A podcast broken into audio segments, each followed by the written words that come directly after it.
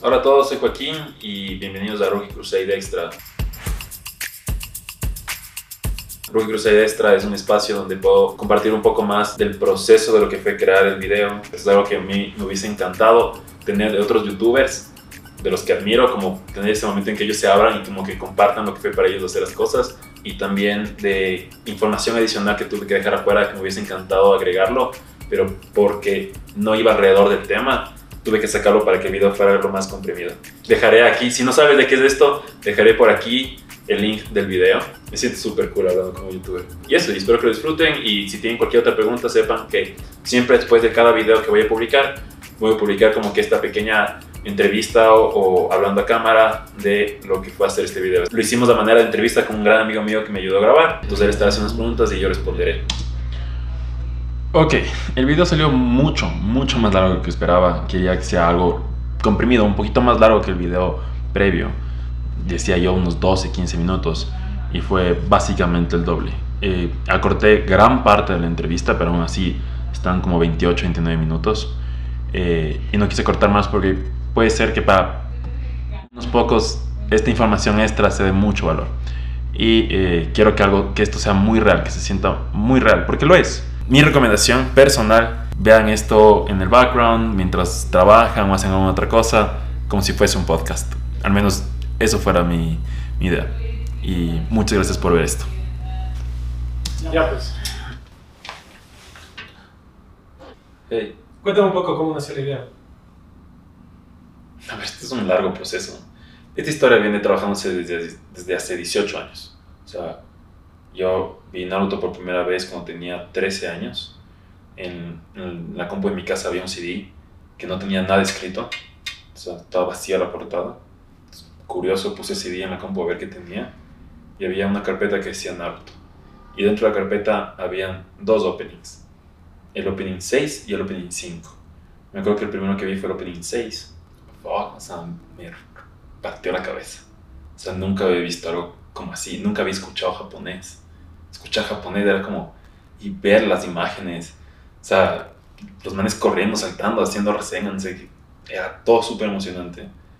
Entonces, eso fue la primera cosa que vi de Naruto, y por eso en el video, el video empieza con eso, porque lo primero que vi en una computadora similar a la computadora que puse en el video fue ese inicio. Y de ahí empecé a leer Naruto en la compu, googleando qué era Naruto, vi que era un cómic, eh, ahí aprendí que el manga se lee al revés, entonces aprendí a leer al revés y, todo lo demás. Entonces, eso fue lo primero. De ahí, saltémonos unos. Esto habrá sido en el 2005, 4. Saltémonos unos 10 años. 10 años después, con un amigo queríamos hacer una revista de cómics. Dije, ok, si voy a tener una revista, tengo que educarme como editor. Si voy a tener artistas que vienen y me van a contar sus ideas. Entonces dije, ok, lo que voy a hacer es, voy a buscar one shots, que es lo que se publica antes de que salga el capítulo, y de ahí voy a estudiar el capítulo y ver qué diferencias hay. Y yo cacho que la diferencia fue el input que le puso el editor al, al artista. Y ahí leí el one shot de Naruto, que es fresco, en mi opinión.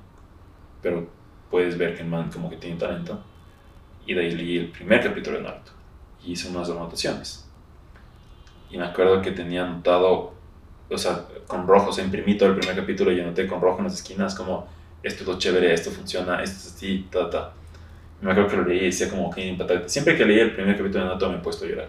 O sea, siempre el primer capítulo me pone a llorar. Entonces estudié eso. Ese proyecto no fue a ningún lado, murió rápidamente. Y de ahí saltémonos cinco años. Hace dos meses. Cuando revisando cosas que mis papás me mandaron de la casa que tenía, encontré ese primer capítulo con mis marcas y mis anotaciones.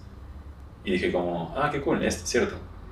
Y me metí a buscar en YouTube si había alguien que había hablado de lo chévere que es el primer capítulo de Naruto. Y no hay nadie que hable del primer capítulo de Naruto en YouTube. Entonces, de ahí vino esa idea de decir, este primer capítulo es súper bueno. O sea, de verdad, yo de verdad considero que no existe ninguna, ningún manga o ningún cómic que tenga tan buen primer capítulo como Naruto en los últimos 20 años. Fresco. O sea, desde 1999 hasta ahora, cuando ya 22 años, no ha habido nadie que tenga un tan buen primer capítulo. Y de ahí se conectó la idea, eh, y la tesis del video se convirtió en la empatía es lo que hace que el primer capítulo de Naruto sea tan bueno.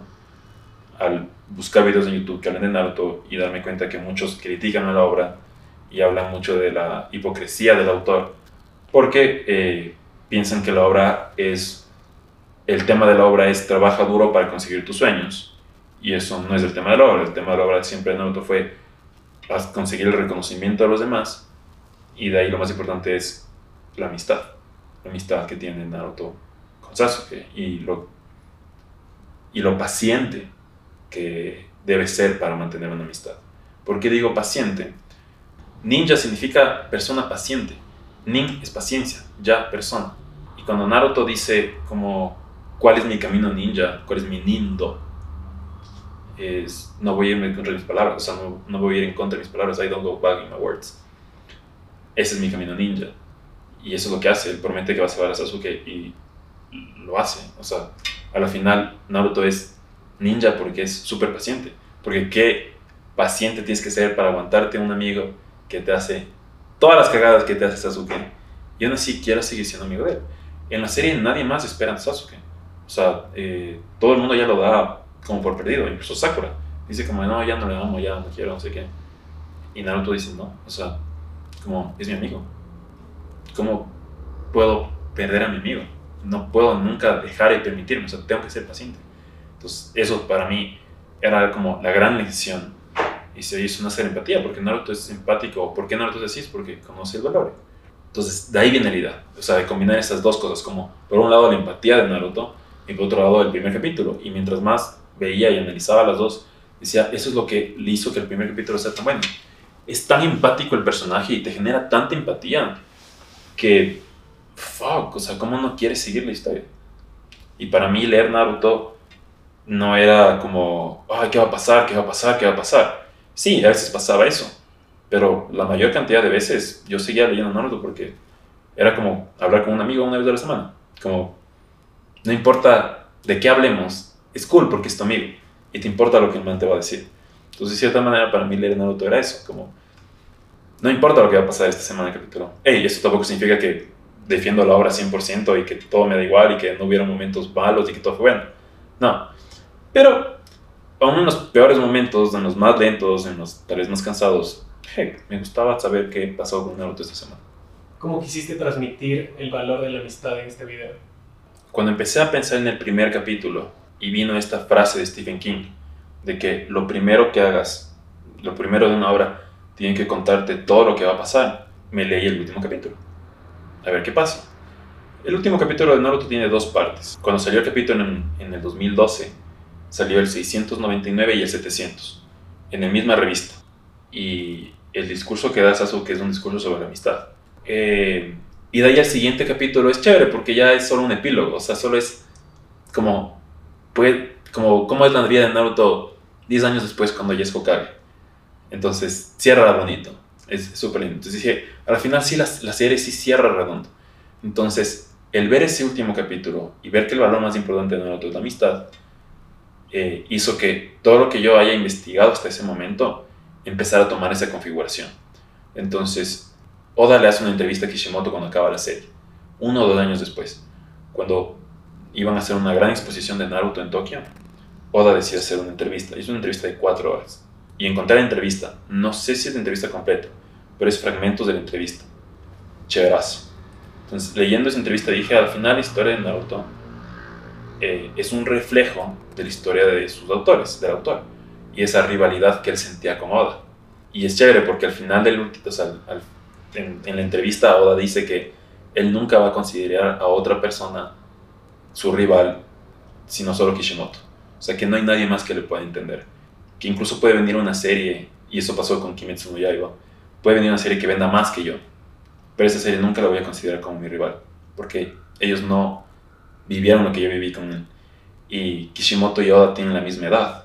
Y cuando. Y, One Piece empezó dos años antes. Cuando eh, Kishimoto conoce a Oda y le dice como. Oda Sensei, porque decía como. Él ya está en la industria, sabe más que yo de ley. Y Oda le dice como. No, no, no, no, no, no, no me digas Sensei. Como que tenemos la misma edad. Y creo que para Oda fue eso. O sea, leer el primer capítulo de Naruto fue, fue justo lo que digo en el video. Lo de como al fin, o sea, hay alguien que, que no es que quiere hacer manga, sino que quiere hacer el mejor manga que puede. Y eso es lo que los dos hicieron, entonces nace esa amistad. A ver, lo que más me costó de todo el video, lo que más me costó de, sí, de todo el proceso fue el primer párrafo. O sea, yo decía, el primer párrafo, si estoy haciendo un video en que el primer párrafo tiene que ser lo más importante, y en un inicio del video hablaba, empezaba, la primera introducción que tuve era como, eh, si pudiera vivir en cualquier época del mundo, me gustaría vivir en esta época, porque esta época es la época en que puedo leer más historias. Pero eso no tiene nada que ver con amistad. Borre. Hablé de lo duro que es para los artistas ahora eh, poder engancharte en una nueva serie. Porque hay tantas series ahora que. Y, compiten tanto con tu atención que ya a veces es difícil encontrar esa serie con la que te conectas. Pero tampoco habla de la amistad ahí. Entonces quité. Entonces dije, bueno, si vamos a hablar de amistad, hablemos de lo que me pasó. O sea, los amigos que tengo ahorita, los, los que he mantenido esa amistad, la amistad más profunda que he tenido, las mejores conversaciones que he tenido con mis amigos, eh, han sido por Naruto. Y no necesariamente hemos hablado de Naruto, pero fue por Naruto que nos hicimos amigos o empezamos a conversar. Y, y, para mí esa fue la lección, como que Naruto me enseñó y me trajo amigos. Entonces por eso el video empiezo con eso, como cuando empecé a ver Naruto, un poco me quedé sin amigos porque no tenía con quién compartir esto. Y poco a poco fui ganando amigos porque encontraba este interés en común. A los 14 con mis amigos, como mi grupo de amigos, a los 18 con mi mejor amigo, a, cuando fui a la universidad conocí a más gente que también con los que vivía que le gustaba Naruto. Entonces, como que eso hizo que mi círculo de amigos como creciera y se mantuviera por Naruto. Entonces, lo que digo en esa historia es sí, bastante real. O sea, la serie acabó hace 7 años, pero yo sigo aprendiendo lo que es ser amigo por Naruto. Me gustó mucho una parte del video que hablabas de cómo, cómo normalmente nos hundimos a nosotros mismos en nuestros peores momentos y sentimos que todo, es como Naruto, como que todo el mundo está en nuestra contra y cada vez uno, pero a la final uno es su peor enemigo siempre, ¿no? Y siempre uno le cuesta ver el monstruo que tiene dentro y normalmente es muy difícil salir de la visión del monstruo que uno es y poder cambiarle y tratar de verle de otra manera. ¿Cuándo tú te has sentido alguna vez así como Naruto cuando se entera que él es el monstruo de la aldea y el por qué todo el mundo le odia? ¿Te has sentido alguna vez así? Y la segunda pregunta, ¿quién te salvó? A ver, esa pregunta es re profunda y lleva mucho con lo que te digo de, este video. Fueron 18 años de mi vida reflejados en un solo video. Cuando decidí casarme,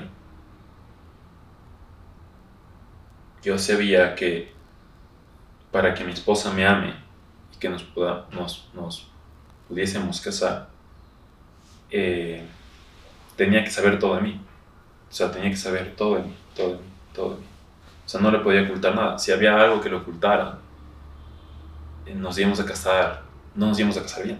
O sea, iba a haber algo que, que nunca había sabido. Y hay algo de mi vida que nunca he compartido con nadie. Y decía, esto es algo que le tengo que contar a ella. O sea, no importa si nadie más sabe, sabe de esto, pero ella debe ser, ella tiene que saber. Y eso es lo que a mí siempre me ha hecho considerarme peor que los demás, más bajo, como dices, monstruo, indigno de ser amado.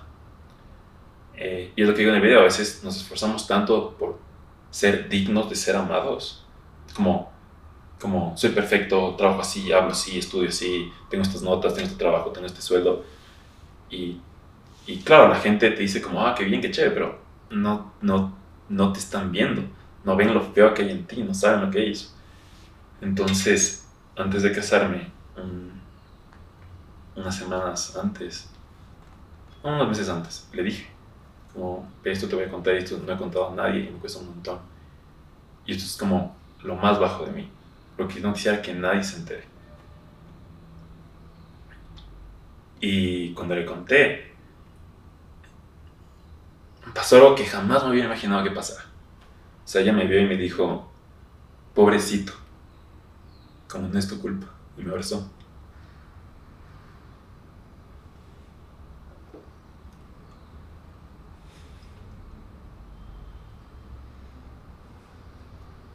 De cierta manera es como cuando Naruto cabecea a Gaara y le dice como, no es tu culpa. O sea, tú no eres el monstruo. Tienes un monstruo dentro, pero este no eres tú. Y le acepto como es. Entonces, eso fue, eso fue para mí. O sea, me aceptó como es. Y no me vio como un monstruo. O sea, me vio como, como lo que. Entonces, si bien el primer capítulo, o sea, la primera párrafo, la introducción del video, es un, un homenaje a mis amigos, ese párrafo es un homenaje a mi esposa. O sea, ella me enseñó lo que es amor.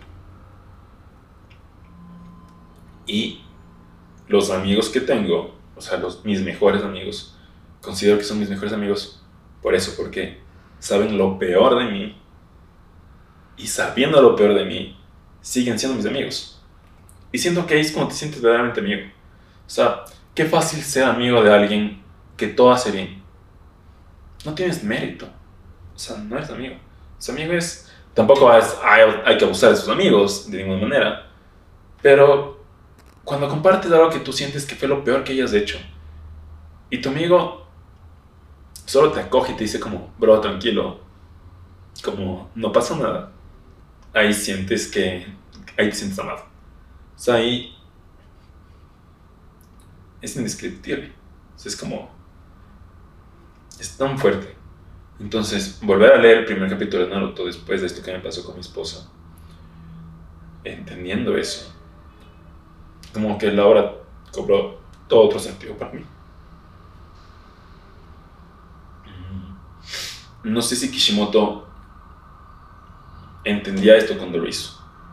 Kishimoto se casó muchos años después de que empezara Naruto.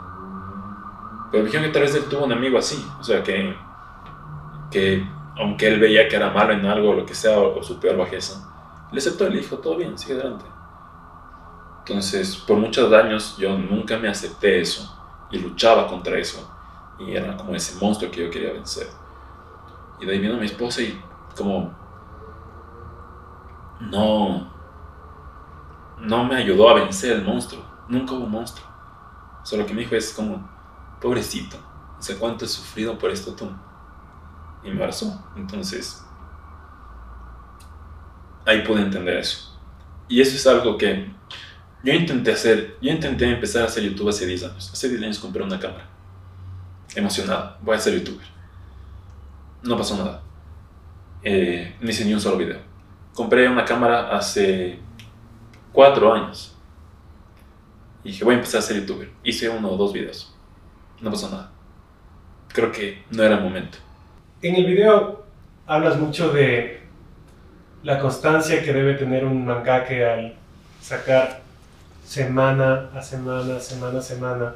Y hemos conversado también esto como hoy tarde, lo difícil que es poder hacer eso, ¿no? O sea, y como algunos tienen que casi que en el hospital seguir dibujando. Ya. ¿Cómo consideras tú tu camino, no como mangaka en este momento, pero como youtuber dentro de esa responsabilidad? ¿Y crees que el creativo debería tener esa responsabilidad para con su público? Mm, lo que te puedo decir es que yo no me considero youtuber ahorita, no. No me podría considerar youtuber ahorita, o sea, solo he publicado un video. Dos videos si esto llego a publicar y tal vez tres videos si publico el que estoy trabajando ahorita. Pero de ninguna manera puedo considerar youtuber. Pero nunca me inventado con tantas ganas de hacer algo como cuando hice el video. O sea, me despertaba, me despertaba emocionado, me despertaba a las 5 de la mañana Así de emocionado me despertaba. O sea, 5 de la mañana para ponerme a trabajar. Como quería. Y cuando ya tenía que dejar de trabajar y apagar la compu y todo para cenar con Tef y hacer vida de pareja, dormir. Era como, ya quiero mañana como despertarme para poder seguir trabajando. Y así fueron dos semanas enteras, que fue lo que me tardó hacer video. Entonces siento que estos mangakas deben ser igual, o sea, están haciendo lo que más les gusta hacer en su vida. Mm. ¿Por qué quiero parar? O sea, estoy súper emocionado. Yo lo que siento es una responsabilidad, por así decirlo, emocional. Eh, series como One Piece, como Naruto, que han durado más de 10 años. One Piece que ya más de 20 años. La, la inversión emocional que voy a hacer en esa serie es tan alta que eso es lo que siento que el mangaka tiene la responsabilidad ante. Entonces, ¿por qué series que acaban mal o feo? ¿O, o por qué sentimos que hay series que acaban feo o que acaban mal?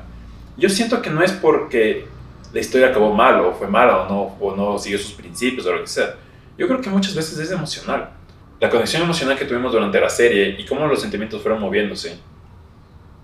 La conclusión y cómo termina la serie.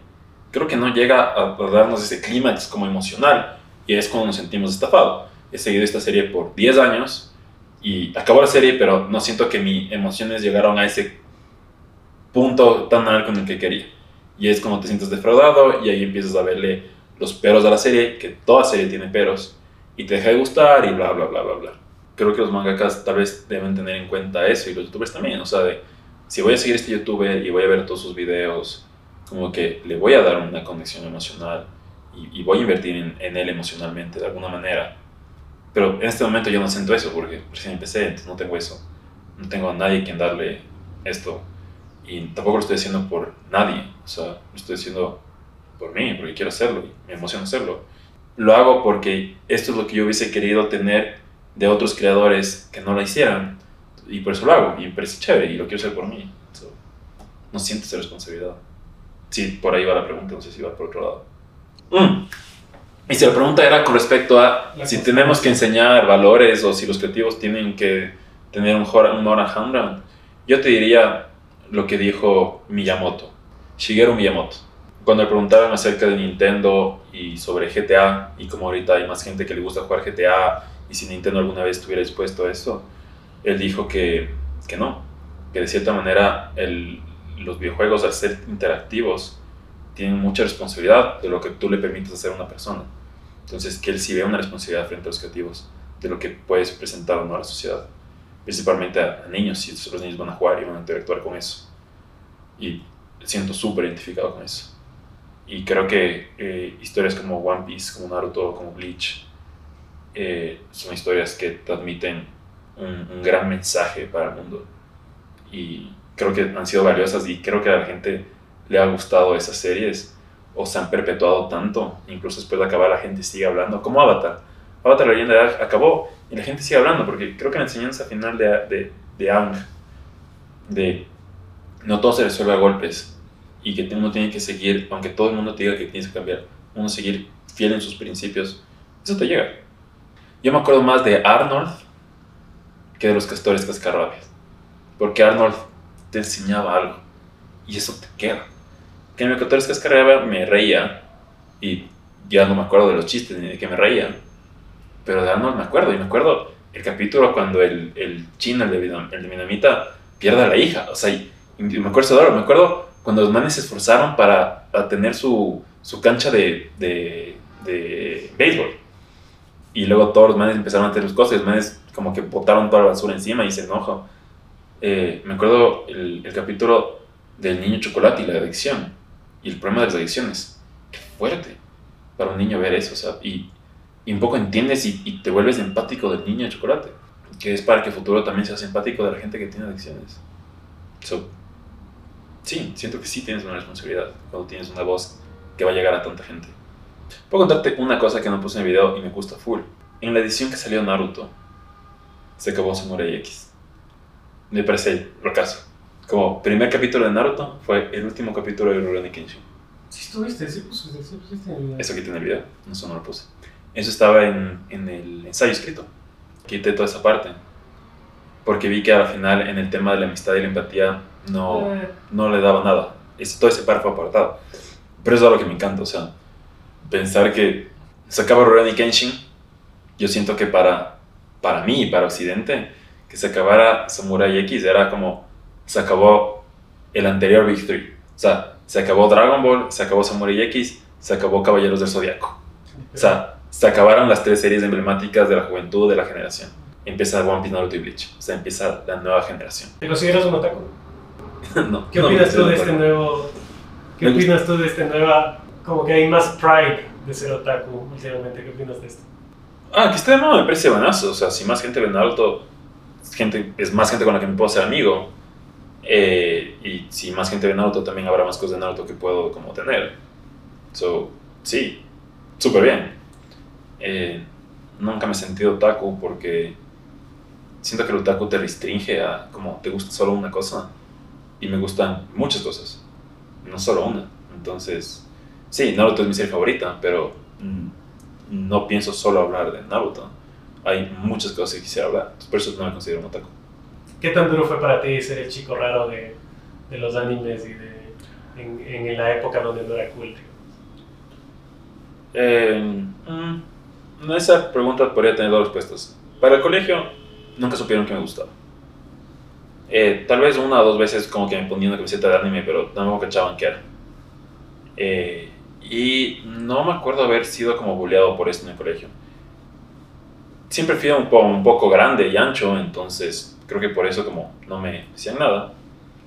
Eh, sí me sentía raro porque sentía que había cosas que me gustaban y lo que me gustaba no lo podía compartir con nadie más. Eh, porque como decían, son dibujos chinos y ya estamos en la época de salir y estar en fiesta y tomar, no sé qué, y eso no me interesaba. Pero nunca me sentí raro porque tenía otro grupo de amigos mucho mayores a mí que iban a la universidad, que a todos les gustaba el anime y el manga. Entonces, con ellos sí compartía. está. Eh, ¿Te identificas con algún personaje? Hmm. Me encantaría poder identificarme con Naruto. O sea, decir como que, ah, siento que soy igual que Naruto. Y no es así. Naruto es el personaje que más quisiera llegar a ser. O sea, quisiera ser tan empático como él, tan paciente como él, tan volver a intentar como él, de tener aspiraciones tan altas como él. Eh, a veces me sentía muy identificado con Shikamaru, en plan, ser vago, o sea, como, qué pereza a veces, como, ojalá fuera una nube y solo pudiera estar relajado y está. Con él como me sentí identificado un poco más. Y hay una cosa chévere, no me acuerdo el nombre del personaje, pero hay un personaje de la aldea de la neblina que cuando leí el manga por primera vez, dije, este man es igualito a mí, porque era un personaje más moreno, que tenía como afro, y el ojo medio apagado. No hace nada relevante y pelea solo un rato ahí en la, en la guerra. Pero ahí fue chévere verme, como vi y dije como, si alguna vez hiciera cosplay, haría cosplay de ese man, porque siento que soy igualito. Y siento que tengo como la misma actitud que el man, así de, de como medio válido, como así. Me gusta eso. Eh, ¿Cuánto tiempo leíste Naruto? Leí Naruto desde que tenía 13 años hasta que cumplí en 2012, o sea, cumplí 20. Cumplí 20. Entonces leí Naruto 7 años, 8 años. ¿Tú crees que, que Naruto cumplió las expectativas al final con lo que, con lo que creó en, con su primer capítulo que tú hablabas? Creo que cuando lees la obra completa ahorita, de principio a fin, sí, totalmente. Creo que si lo lees semana a semana, sí puede ser que toda la parte de la guerra se vuelva un desgaste emocional para muchos lectores y no haya sido satisfactorio. La última pelea, o sea, de Naruto contra, contra Sasuke, sino que es súper satisfactoria. Algo personal que les puedo contar es que no me acuerdo cuando leí el último capítulo. Estaba un momento en mi vida en que me había quedado un poco sin amigos y estaba con una novia que no le gustaba el anime, ni el manga. Y que no le gusta el anime ni el manga, todo bien, pero ni siquiera quiso intentar. Entonces, cuando leí Naruto, el último capítulo, lo leí solo y no tenía con quién compartirlo. Así que un poco nunca llegó. Y, y, nunca me acuerdo, no me acuerdo haber conversado con nadie ese primer capítulo. Me acuerdo que sí me quedé como, wow, se acabó ya, es el fin del, de, de, una época para mí. Sentí como que se me acababa la juventud y empezaba mi vida adulta. Pero no me acuerdo así como, para mí no fue como, ah, qué buen final, estoy satisfecho o me falló para mí fue más como, se acabó ya, empezó ya mi vida adulta. Ok, eso fue un video bastante largo. Si te quedaste hasta el final, muchísimas gracias por tu tiempo, lo agradezco y lo valoro un montón. Si tienes cualquier otra pregunta adicional que quieras dejármelo, eh, puedes escribirlo en los comentarios y también agradecería mucho el feedback que me puedas dar si te gustó este tipo de formatos o si preferirías algo que hable más directamente a cámara y sea más, más conciso y más concreto y más corto. Eh, les agradezco un montón, soy Joaquín de Rookie Crusade y nos veremos en el próximo video. Chao.